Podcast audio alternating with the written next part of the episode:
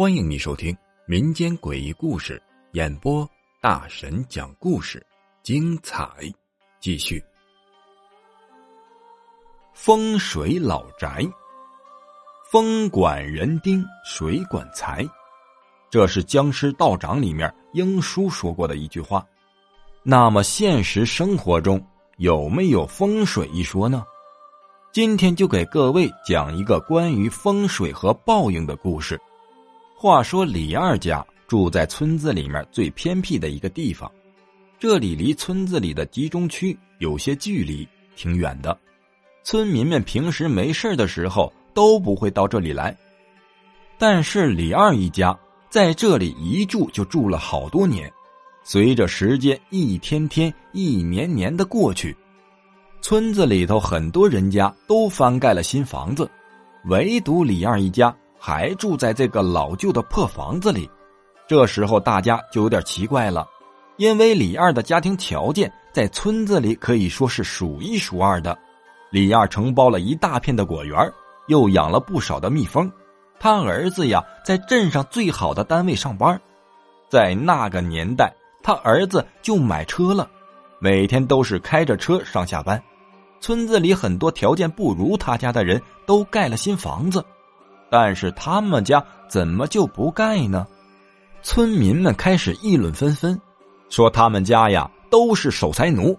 钱这个东西生不带来死不带去的，你握在手里干什么呀？盖好了新房子，住起来也舒服啊。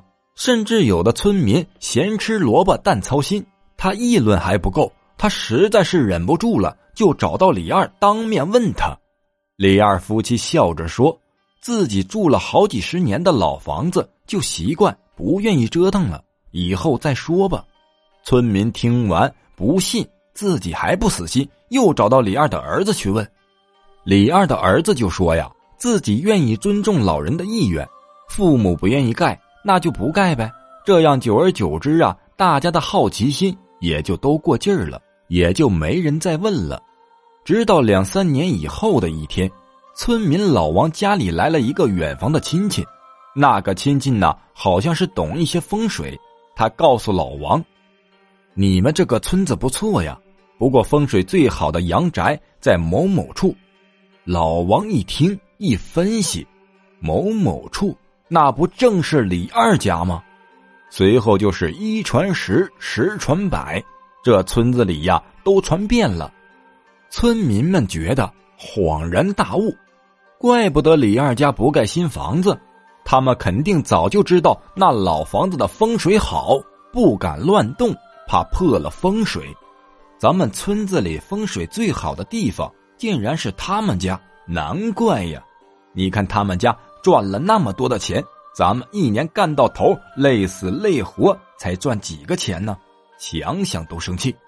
从那一天开始啊，有人是羡慕他家，也有人是羡慕嫉妒恨。本集播讲完毕，感谢你的收听，只讲故事，切勿迷信。